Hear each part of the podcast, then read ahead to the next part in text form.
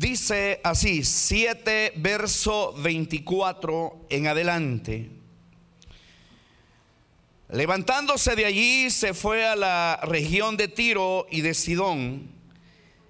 Y entrando en una casa no quiso que nadie lo supiese, pero no pudo esconderse.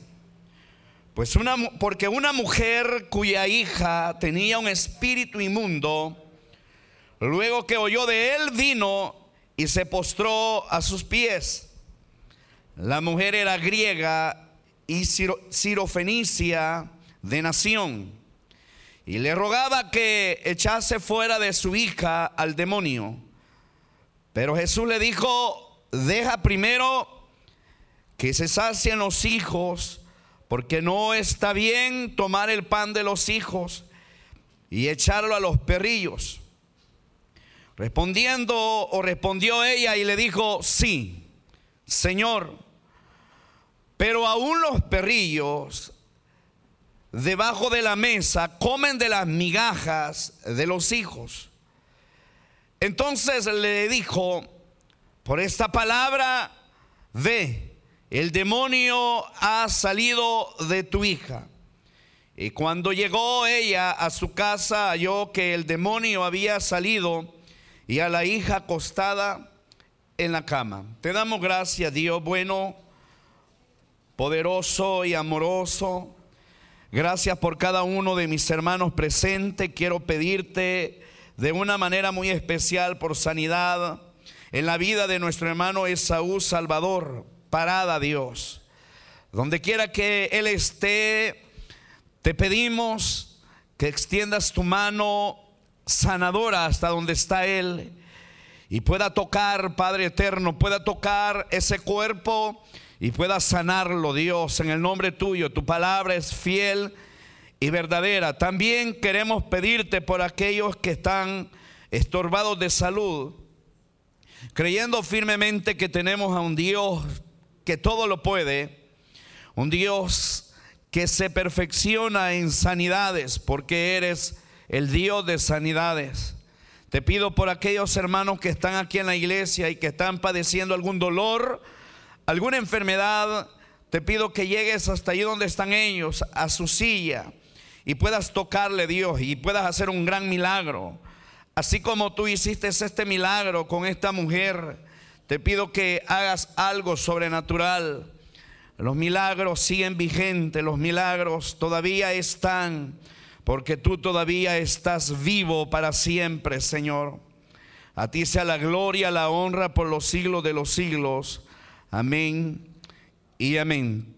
Puede tomar su asiento, le invito que preste atención a la palabra.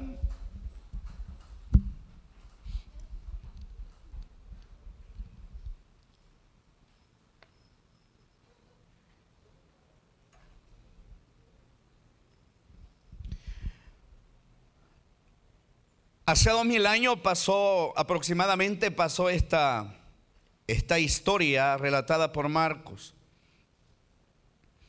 Pero quizás un par de, años atrás, quizás unos 800, no sé, la Biblia no registra tiempos exactos, pero podemos aludir de que 800 y fracción de años atrás,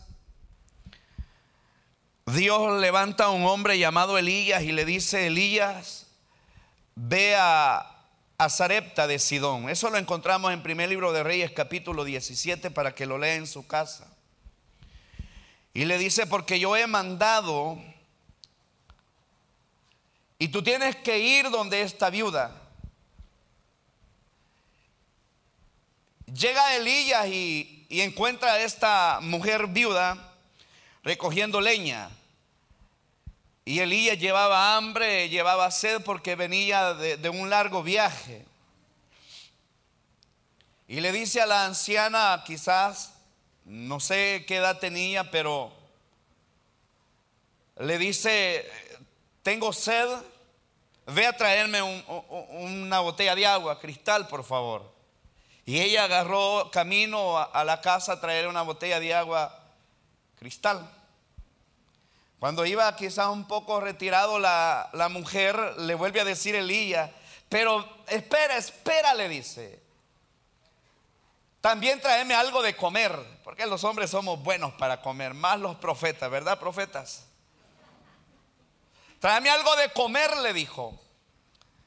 Y la mujer le dice, con todo gusto te trajera comida, pero sabes que no tengo nada más que un poquito de, de harina y un poquito de aceite. Es más, ando recogiendo dos pedazos de leña nada más para cocinar ese poco de poquito de harina y ese poquito de aceite y comerlo con mi hijo y después dejarnos morir porque no tenemos nada más.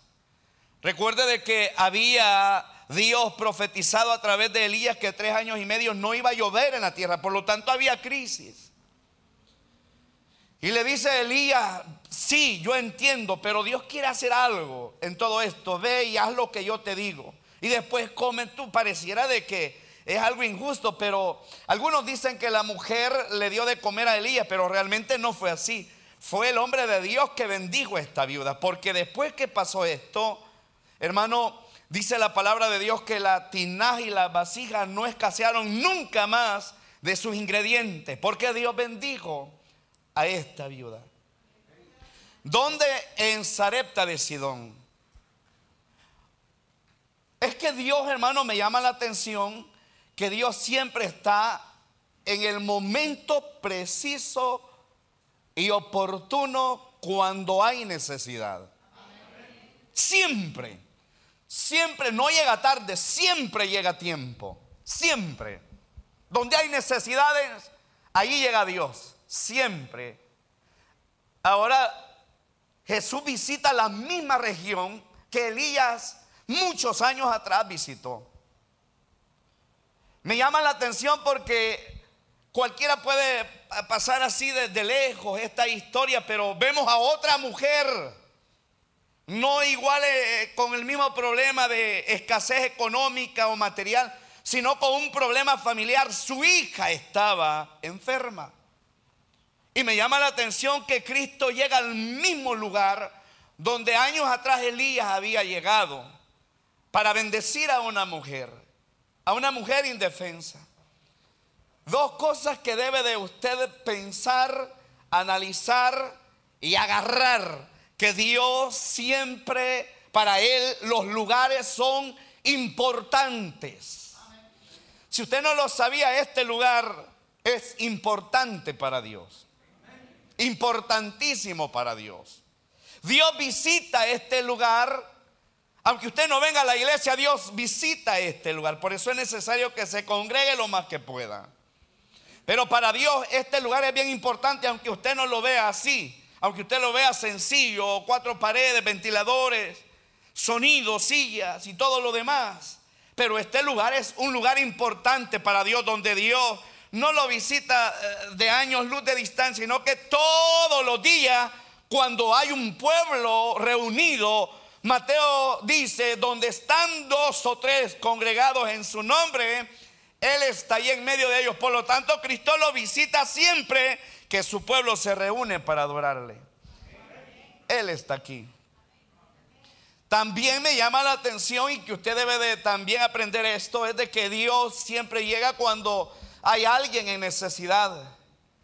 En este caso vemos a dos mujeres. Elías llega cuando una mujer está necesitada. Jesús llega cuando una mujer, quizás viuda, no sé, que está necesitada de un milagro sanador. Porque su hija estaba enferma. Su hija estaba endemoniada. Dios ama a las mujeres. Gloria a Dios por ese amén. Porque solo ella cree con ese amén y las demás. Amén. Amén, hermanitas rechulististillas. Dios ama a las mujeres. Hoy sí. Dios ama a las mujeres.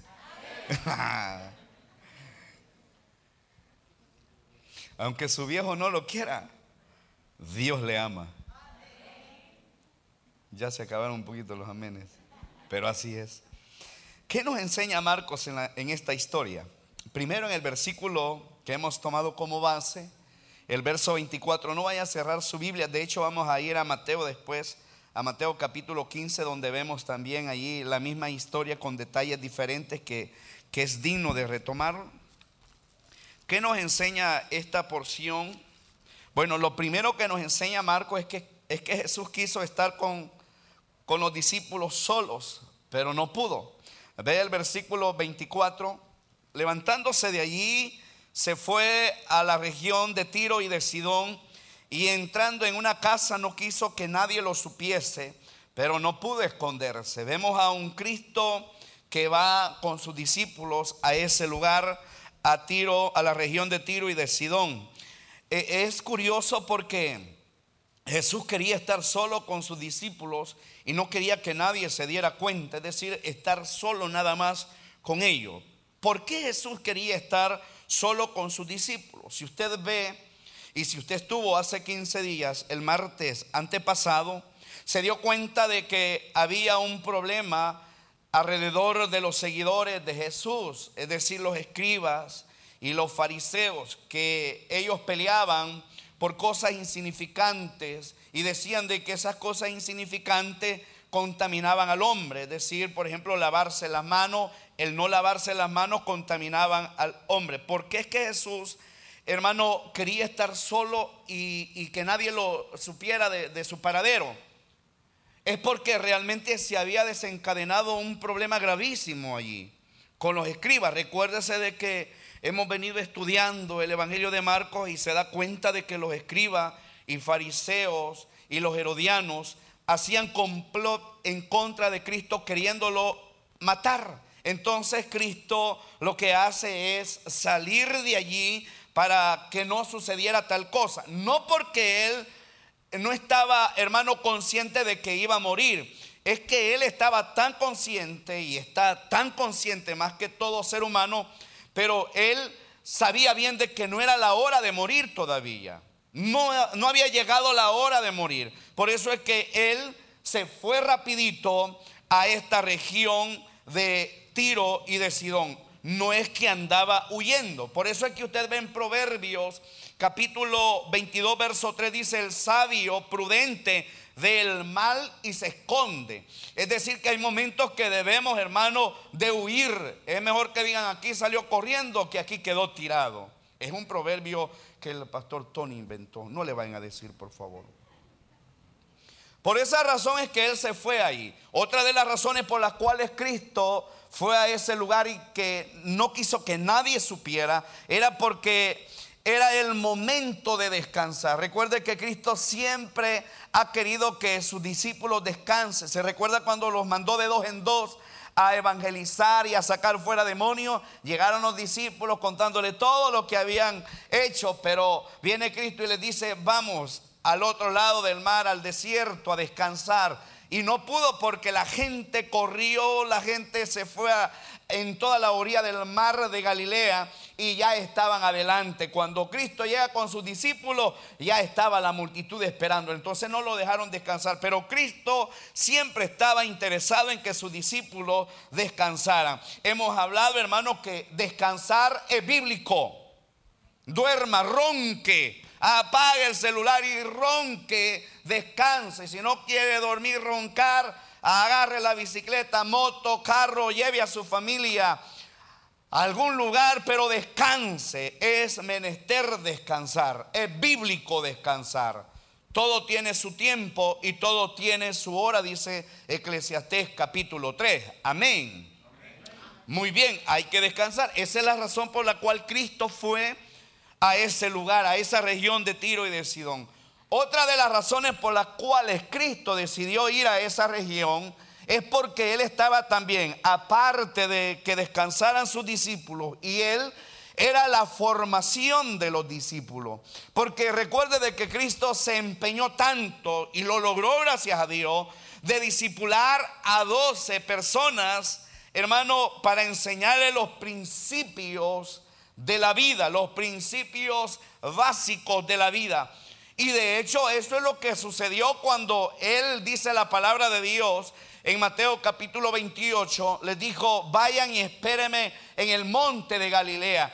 Y dice la palabra de Dios que estando en ese lugar, ya listo para ascender de nuevo al cielo, dice la palabra de Dios en el verso 20 de capítulo 28 de Mateo, dice, enseñándoles que guarden todas las cosas que os he mandado, porque Cristo les enseñó a los discípulos.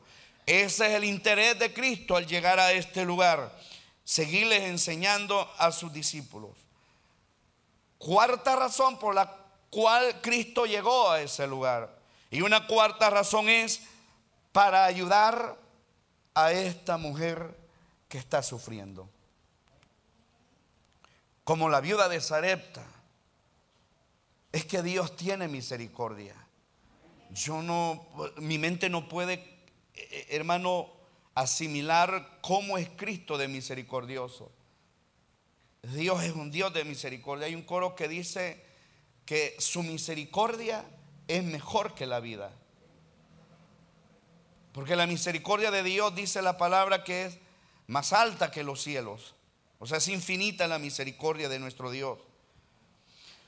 Quinta razón por la cual este hombre que ganó nuestros corazones llamado Jesús fue a esta región es porque con esta visita quería eliminar la barrera que había entre judíos y gentiles.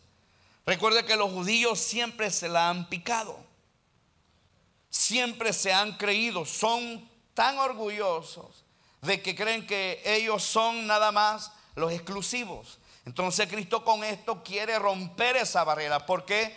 Porque Tiro y Sidón es lo mismo que cananeo. Los cananeos son eh, eh, eh, es una mala palabra pues para los judíos, ni la pronuncian porque es mala palabra, es decir, impillo, talibán, malcriado, lo peor que usted pueda. Pero Cristo está aquí, en este lugar donde hay personas malas. Por eso es que vemos allá en, Hechos capítulo 10, verso 15, dice, volvió la voz a él por segunda vez, decir a Pedro, lo que Dios limpió no lo llames tú común. Verso 34, siempre del capítulo 10 dice, entonces Pedro abriendo la boca dijo, es verdad, comprendo que Dios no hace acepción de persona, sino que en toda nación se agrada del que teme y hace justicia. O sea, para Dios no hay diferencia ya. Dios ama a todo mundo por igual. Es más, la palabra de Dios dice, porque de tal manera amó Dios al mundo, es decir, a todo ser vivo. Dios lo amó. Pero resulta que dice el verso 24 que Cristo no pudo esconderse. Él no andaba jugando de escondelero, quizás, hermano, pero no pudo esconderse. Dice la palabra de Dios que una mujer los encontró. Verso 25. Porque una mujer cuya hija tenía un espíritu inmundo, luego que oyó de él, vino y se postró a sus pies. Y hay un versículo que habla de perrillo. Esta mujer tenía olfato chucho, hermano. Dios bendiga a las mujeres con olfato.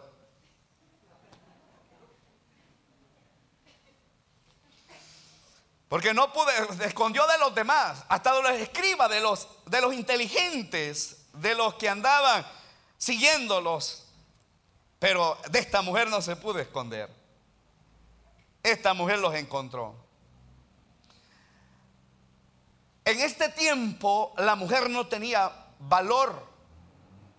En este tiempo hablar con una mujer en público, eso era desagradable. La mujer no tenía valor. Los hombres no podían hablar abiertamente en la calle. Si alguien quería hablar hasta con su esposa, tenía que llegar a la casa. Porque no tenía valor.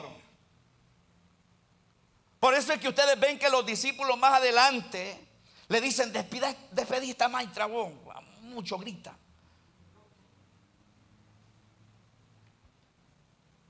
Porque no tenía mucho valor. Pero ¿por qué Marcos menciona a esta mujer? Es sencillo, porque quiere resaltar lo valioso que son las mujeres. Porque hoy en día se da también este problema que a la mujer se le denigra, a la mujer, hermano, se le pisotea, a la mujer se le tiene de menos. Y no hay que tenerle de menos a la mujer. De hecho, si usted ve aquí en la iglesia, hay más mujeres que hombres. Bendito Dios por eso, aleluya.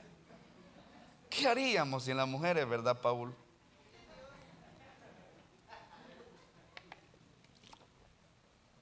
¿Se imagina un culto solo de viejos amargados, empurrados, pelones, panzones?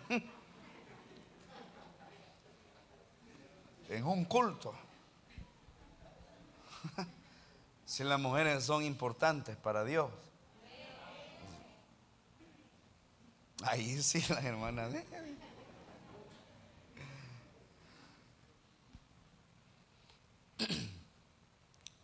Hay ciertos grupos que Dios defiende, defiende con todos los poderes, con patadas, mordidas, aruñones, de todo. Defiende a los niños a capa y espada, porque de los tales dice la palabra de Dios es el reino de los cielos. A los niños los defiende. Segundo grupo que Dios defiende así como le digo, con todo, son los forasteros. El mismo Dios dijo, por favor, si alguien llega a tu casa, no lo vayas a, dejar sin comer. Si necesita refugio de techo, dale refugio de techo. Porque recuerda que tú un día fuiste forastero en las tierras ajenas de Egipto. O sea, los forasteros Dios los protege también. El tercer grupo están las viudas. O sea, si hay alguna viuda aquí, tiene el mejor cuidandero. Tiene el mejor amante. Tiene el mejor hombre que no le traiciona, que no guasapea con otra. Tiene a Jesucristo que, que las defiende a capa y espada. A las viudas, es decir, a las mujeres, Dios las defiende. Dios defiende a las mujeres. Fíjese que dice Romanos capítulo 10, verso 12, porque no hay diferencia entre judío y griego, griego. Gálatas 3, 28, ya no hay judío ni griego, ya no hay esclavo ni libre, ya no hay varón ni mujer, porque todos nosotros somos uno en Cristo Jesús. Aquí no hay tales de que Dios ame más a los hombres que están aquí, a las mujeres menos. No, a todos nos ama por igual. Amén. ¿Qué más nos enseña Marcos en esta historia? ¿Qué más nos enseña? Bueno, que aquí hay una madre angustiada y una hija atormentada por un demonio. Verso 25 dice la palabra de Dios, cuya hija tenía un demonio. Claro, aquí, hermano, yo quiero, eh, no, quizás no me voy a explicar bien, porque no, no voy a lograr comprender el amor de una madre, porque no soy mujer. Solamente las mujeres entienden esto, las madres de familia, el amor maternal de una mujer. Vemos a una mujer angustiada por su hija. Sirofenicia dice la palabra de Dios, es decir, el gentilicio. Por decirlo los salvadoreños, el gentilicio. Esta mujer dice la palabra de Dios que vivía en una región pagana, pero que hablaba griego. Por eso es que le habló en griego a Jesús. Una mujer impía, una mujer que no se congregaba en, las sinagogas. Una mujer, hermano, lo peor, lo peor que usted pueda pensar de una mujer. Esto era esta mujer cananea. Una mujer sin principio bíblico. Una mujer que cualquiera pudo haber dicho, esta mujer no vale nada, como los discípulos. Pensaron que esta mujer no valía nada, pero que tenía un amor grande por su hija. Que tenía un amor profundo por su hija. Y ese amor profundo estaba siendo interrumpido por la condición que su hija tenía, poseída por un demonio. Y no le importaba lo que pensara la gente. Y no le importaba lo que hubiesen pensado los discípulos. Y a la luz de la palabra no le importó lo que Cristo le dijo. por amor a su hija. Velaba por su hija. Le digo, yo no, yo no voy a comprender el amor de una madre, pero sí comprendo de que los padres amamos a nuestros hijos. Yo amo a mi hija Kelly que está ahí, pero la mamá, no sé, quizás son más expresivas o porque tienen un diseño diferente al hombre, son más, hermanos, subjetivas las mujeres. El hombre sí ama, yo amo a mi hijo Samuel, a mi hija Kelly, pero soy pan sin sal y manteca sin olor. Pero la mamá, la madre es diferente. La madre, el amor de ella, hermano, es tan grande que, que aquí lo puedo ver. Una mujer que busca ayuda por su hija. Y es que esto también nos enseña que así debemos de actuar los padres de familia con nuestros hijos. Hay una madre que todavía hace como 5 o 4 años su hijo se fue para Estados Unidos y se perdió, ya no supieron nada de él. Pero ella todo el tiempo está mandando ese mensaje diciendo que quiere saber de su hijo. Y cuando uno habla con ella, las lágrimas se le salen de sus ojos rodando por su mejilla. Y cualquiera puede decir, esta mujer está loca, hace cinco años pasó eso, su hijo quizá ya está muerto. Pero usted no sabe el amor de una madre. Es grande, es profundo, es intenso. Y busca la manera de que ese amor hacia su hijo se refleje y como resultado haya bienestar para sus hijos. Así hay padres que debemos de interesarnos. Madres que debemos de interesarnos porque muchos padres en la iglesia somos una cosa, pero en la casa somos otra cosa. No nos importan nuestros hijos. No velamos por el bienestar de ellos, su comida, su techo, las cosas básicas. Y nos decimos llamar cristianos. No sé qué tienen nuestros hijos ahora, quizás, hermano, nuestros hijos tal vez no están poseídos por, por algún demonio, pero están poseídos por las modas mundanas de, hoy en día. Y nosotros debemos de buscar ayuda. Una moda, hermano, que se está metiendo en la iglesia. Los pastores nos piden consejo de qué hacer de aquellos hijos que, que si es macho alfa quieren ser hembras. Y aquellas muchachas quieren ser machos alfas. Eso es lo que está pasando y muchos problemas más eh, eh, con nuestros hijos hoy en día. Y yo como padre le puedo decir que nuestros hijos están siendo poseídos tal vez no por un demonio, pero por otras cosas también están siendo poseídos. Y debemos de velar por la vida de ellos. Vicios. El jueves estuve platicando con una, viernes estuve platicando con una familia donde un hermano que que es un hombre para mí, me quito el sombrero, porque es un hombre recto, pero su hijo en drogas, ¿cómo la ve de ahí, hermano?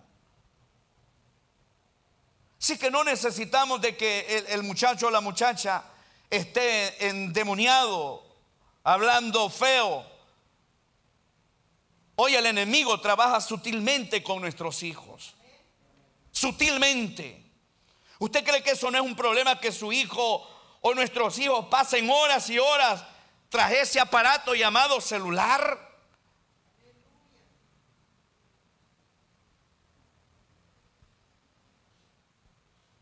Eso es estar poseído por, por algo que no es productivo. De hecho, están diciendo de que esta generación cuando llegue a una edad así como la de nosotros, ya no va a poder ver porque se van a quemar los ojos de tanto pasar día y noche con el celular. Usted ve ahora la mayoría de los jóvenes, ellos no caminan así recto, ellos caminan así, mire hermano. Y yo no quiero que, hacerlo para que se ofendan, pero ¿por qué es que caminan así? Porque usted los va a ver, hermano, sentados y ver.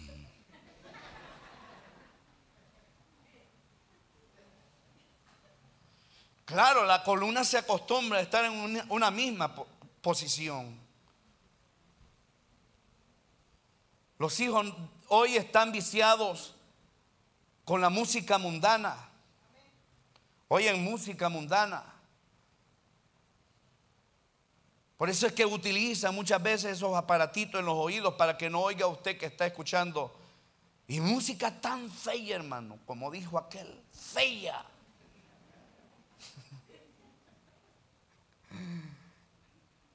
Uno dice que es fea porque uno solamente los, los, tiracumbos, dijo aquel, escuchó, vea. Pero es lo que está pasando eh, con nuestros hijos. Una mujer, hermano, algunos creo que la conocen. Me llamó la atención que, que en Facebook publicó ahí que su, su, niña la tiene enfermita y que ella pedía ayuda. Y cualquier mujer o cualquier persona pudo haber dicho, qué vergüenza. Esta, es que una madre cuando su hijo necesita, ahí está antes que el chapulín colorado. Ahí está ella para ayudar. Ella hace todo lo posible para ayudar a su hijo o a su hija.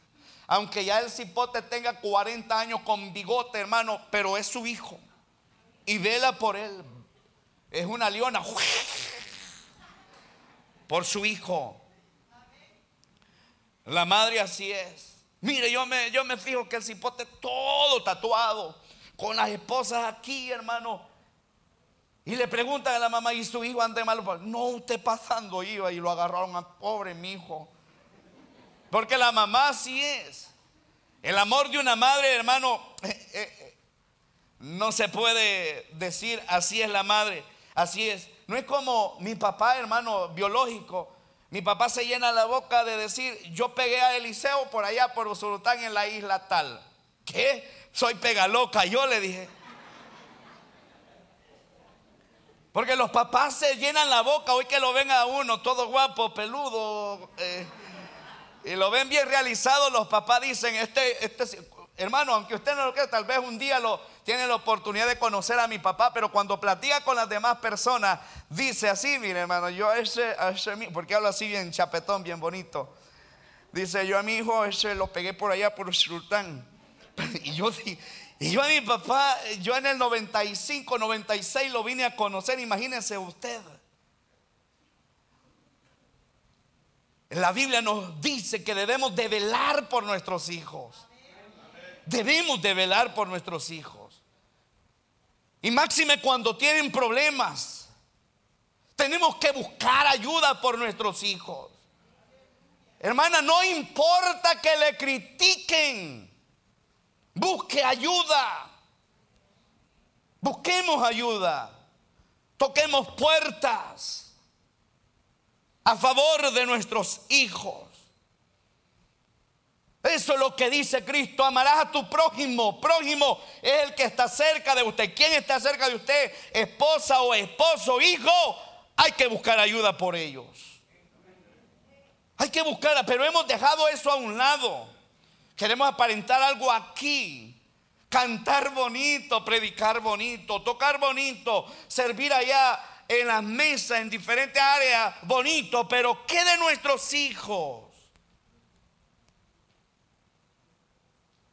Porque tenemos que dar cuenta. Esta mujer buscó ayuda y la buscó realmente donde había la respuesta correcta. Quizás fue a otros lugares a buscar ayuda, pero no pudo, quizás había gastado todo y quizás no le dieron ningún alivio al problema de su hija. Vemos a esta mujer que Cristo guarda, si usted ve, vamos a Mateo para que vea qué es lo que pasó realmente. Mateo capítulo 15, verso 24. Miren lo que sucede, hermano. 15, verso 24.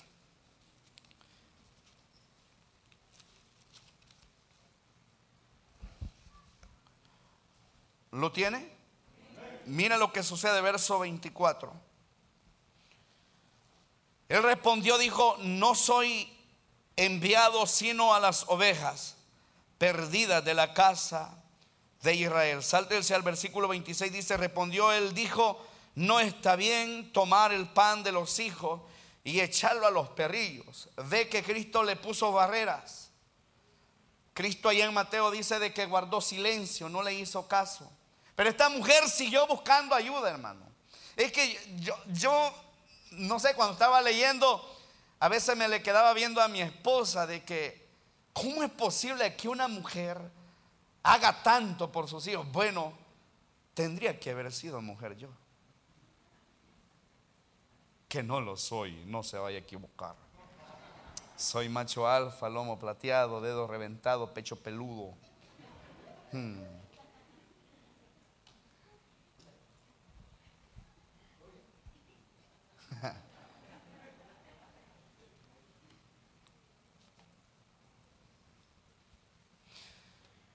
¿Qué más nos enseña la palabra de Dios? A través de Marcos que a veces las bendiciones se demoran. Si usted ve, Cristo le dijo a la mujer, deja primero que se sacien los hijos, que coman pan primeramente los hijos y después van ustedes. Ahí hay una expresión bien fuerte, llama perrillos. Pero vea lo que sucedió realmente, capítulo 15, verso 21 en adelante. saliendo Jesús de allí, se fue a la región de Tiro y de Sidón. Y aquí una mujer cananea que había salido de aquella región clamaba diciendo, Señor, hijo de David, ten misericordia de mí. Yo quiero que preste atención a esto que le voy a decir. Yo estoy diciendo, clamaba a gran voz diciendo, Señor, pero ella no gritaba así. Yo recuerdo ahí en la colonia hace años, unos muchachos llegaron a matar a otro muchacho de por allí. Y es horrible escuchar, hermano, horrible como usted no tiene idea, escuchar a una madre gritando por su hijo. Es horrible. No se lo deseo a nadie. ¿Se imagina esta mujer? La angustia que tenía clamando, gritando, Señor.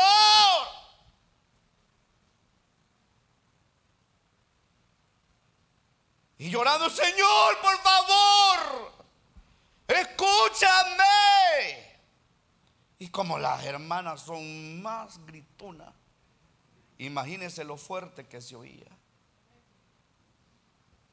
Si con solo que el cipote no trapelle bien, le grita.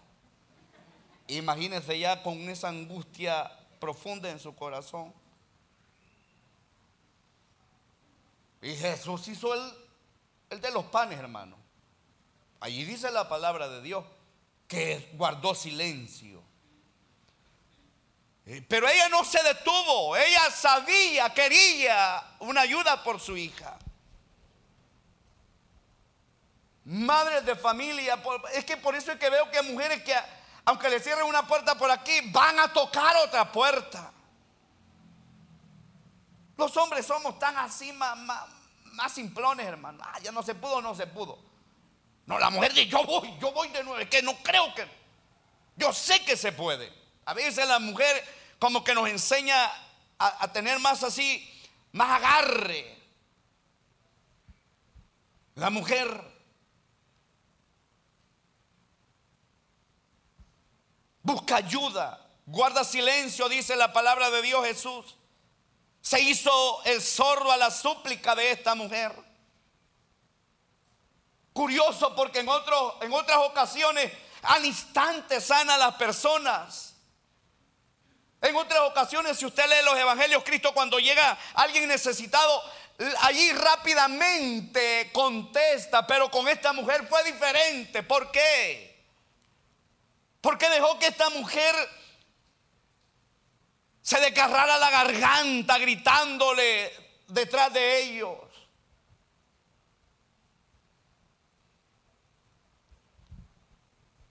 Jesús. Y oiga el nombre que el Señor reconoce ese, e, esa autoridad sobre todas las cosas, Señor, que es la contracción de Adonai. Señor, Señor, ayúdame. Señor, hijo de David, ayúdame. Pero Cristo guarda silencio. ¿Por qué guarda silencio? Y voy a retomar las palabras que decía mi hermano Eugenio, que el silencio está relacionado aún con el lenguaje humano y con mucha más relevancia en el lenguaje de Dios. Dios habla también con el silencio. En la música hay signos que también indican silencio. ¿Sí o no, músicos?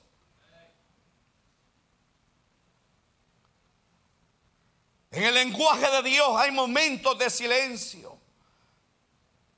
Por eso hay, un himno que, que dice, la gente debe de entender que cuando Dios guarda silencio es porque, porque está trabajando.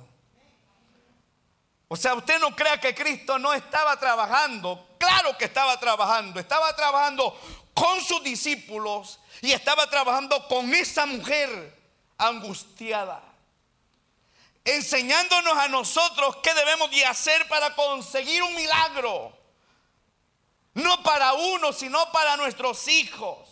Quizá no para nuestros hijos, sino para aquel que a quien nosotros amamos, porque esta mujer quizás era lo único que tenía su hija, la amada. Pero Cristo guarda silencio. El silencio de, indica también de que lo que viene a continuación es bien importante. Es la, según la Biblia, el silencio de Dios es la antesala para un derramamiento poderoso del amor de Dios. Por eso ese silencio que ustedes tiene ahorita no es un silencio de sordo, es un silencio donde Dios está moviendo teclas por aquí y teclas por allá para que haya una bendición grande para su vida. ¿Qué debe de hacer usted, Señor? Ayúdame. Señor, ayúdame. Ah, no, hombre. Hay momentos que debemos de gritar, de agarrar nuestra voz Ridículo para el hermano, pues que sea para él, pero si es para Dios, hágalo porque muchas veces necesitamos romper ese silencio nosotros. Con nuestro clamor a Dios. Noé experimentó el silencio, por es que abría las ventanas de su, del arca que había construido para ver si había alguna esperanza de vida.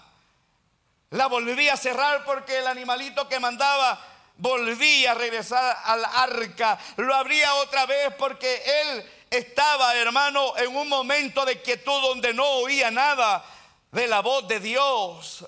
Preguntémosle a Noé. Noé pasó estos momentos difíciles. De hecho, en su Biblia, entre Malaquías y Mateo, se le conoce como un periodo del silencio, 400 años, donde Dios no habló. Pero en ese momento Dios estaba preparando algo grande y amado Mesías que viniera a la tierra y metiera sus manos limpias, puras, santas, poderosas en este mundo llamado, hermano, un mundo pecador, un basurero, para salvarle a usted y a mí. El silencio de Dios trae muchas cosas para nuestras vidas. Esta mujer nos enseña eso, de que no debemos de, parar en el silencio de Dios, porque cuando hay silencio de Dios es porque Él está trabajando. Yo sé que algunos están pasando en ese periodo de silencio. Yo sé que sí. Y no es que uno sea profeta, sea, como dicen, rimbombante, espíritu flautico, pero yo sé que son silencios de Dios en mi vida. Yo sé que hay gente aquí de que las ve reír y a veces las ve llorar, los ve llorar levantando las manos. Y cualquiera puede decir, a ver qué le pasa, en pecado quizás anda. Porque somos buenos como los discípulos, decir, Despedirla ya esta maitra, oh, mucha bulla está haciendo. Mucho llora, pero es porque hay silencio en su hogar, en su vida. yo sé que es eso. Pero dice el himno que usted tiene que alabar a Dios. Oh, alaba, simplemente alaba. Estás en la prueba, alaba. Estás sufriendo, alaba. No importa. Tu alabanza si es de alabar, el momento de alabar, alabe. Si es momento de llorar, llore. Llore, no importa, llore. Llore que algo viene después de ese silencio. Puede hacer de que esta noche sea la terminación de su silencio.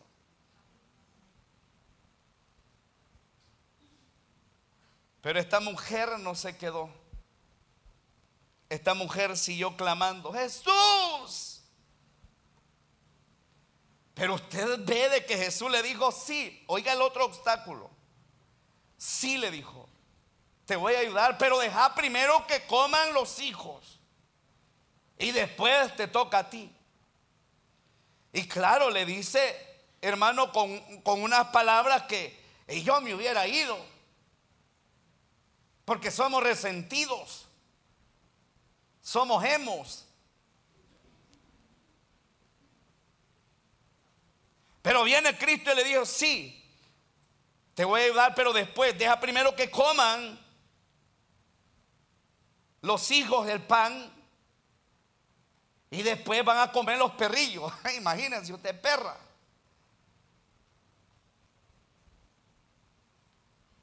Claro, Jesús utiliza esto como una figura, hermano. No es que le estaba diciendo en sí enfáticamente a la mujer perra.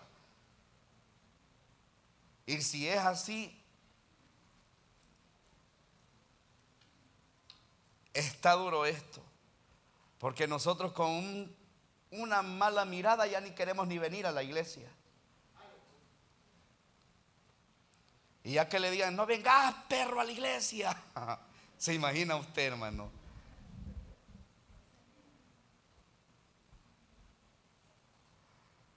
Si hubiese sido esta mujer que le dijeran, no vengas a la iglesia, perra, no vengas a Merea. Ya me imagino esta mujer separada, sí, es cierto, soy perra, pero si permiten un gatonero que anda ahí, ¿cómo no voy a venir yo? ¿Ah?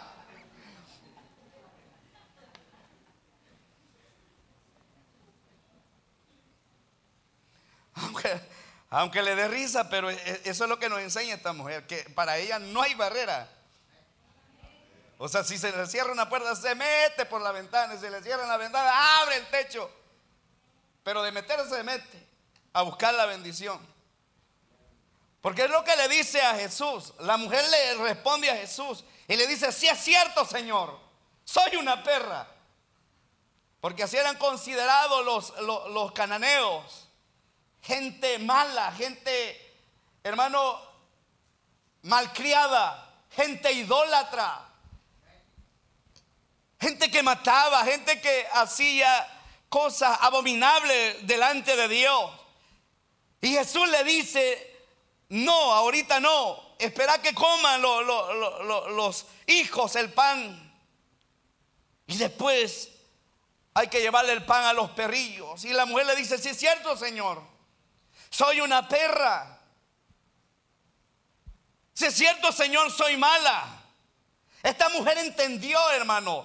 Esta mujer nos enseña que debemos de entender principios aquí escritos en la Biblia. Ella quizás había oído de la alimentación de los cinco mil allá con los dos peces y los cinco panes. Ella le dijo, si es cierto, Señor.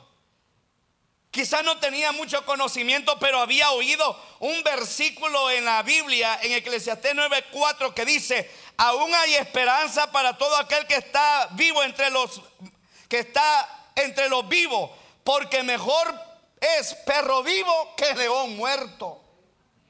Eso es lo que dice Eclesiastés. Pero me llama la atención algo aquí para ir finalizando. Mire que Cristo, hermano, Cristo experto en la mayéutica. La mayéutica es enseñar a base de preguntas. A Cristo a nadie se le quedaba callado. Cristo cuando le hacían una pregunta, él contestaba con otra pregunta. ¿Sí o no, hermano? Le dijeron, maestro, está bien pagar los impuestos. Viene Cristo y le dice, ¿alguien tiene una moneda? Sí, aquí está, Señor. ¿De quién es la cara de esta moneda? Ah, de fulano de tal. Entonces denle al César lo que es del César y a Dios lo que es de Dios. O sea, Cristo, hermano, e, él es el, el experto en la materia. Pero esta mujer le ganó. Se le quedó callada, callado. Esta mujer le ganó a Cristo. Vea, mujeres, aprendan. Hombres, aprendamos. O sea, usted se rió cuando yo le dije de que si esa mujer estuviera en nuestros medios y nosotros, yo le dijera, usted no tiene que venir a la iglesia, perra. Le digo de que esa mujer me grita y me dice, es cierto, soy mala, soy perra, pero ¿sabe qué pelón? Que voy a venir porque si le das chance a ese gato, chuco, tengo derecho también yo de venir a la iglesia y punto, aquí me vas a tener. Eso es lo que le dijo a Cristo, es cierto Señor, soy una perra, pero ¿sabes qué? Aún de las migajas que caen de la mesa, los perros comen.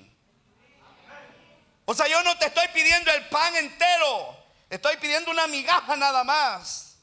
Una pequeña oportunidad te estoy pidiendo, maestro. No te estoy pidiendo grandes cosas, algo pequeño te estoy pidiendo.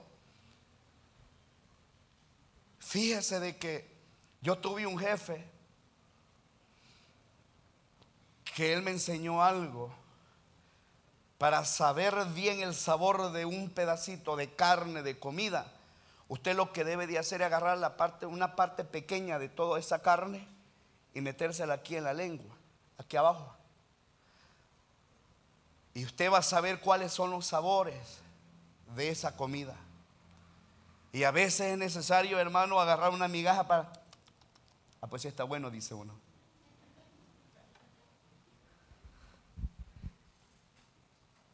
Esta mujer, hermano, no quería el pan completo. Imagínese cuánto hizo esta mujer por esta muchacha. Porque yo lo primero que hubiese hecho al ver el silencio de Jesús es quedarme.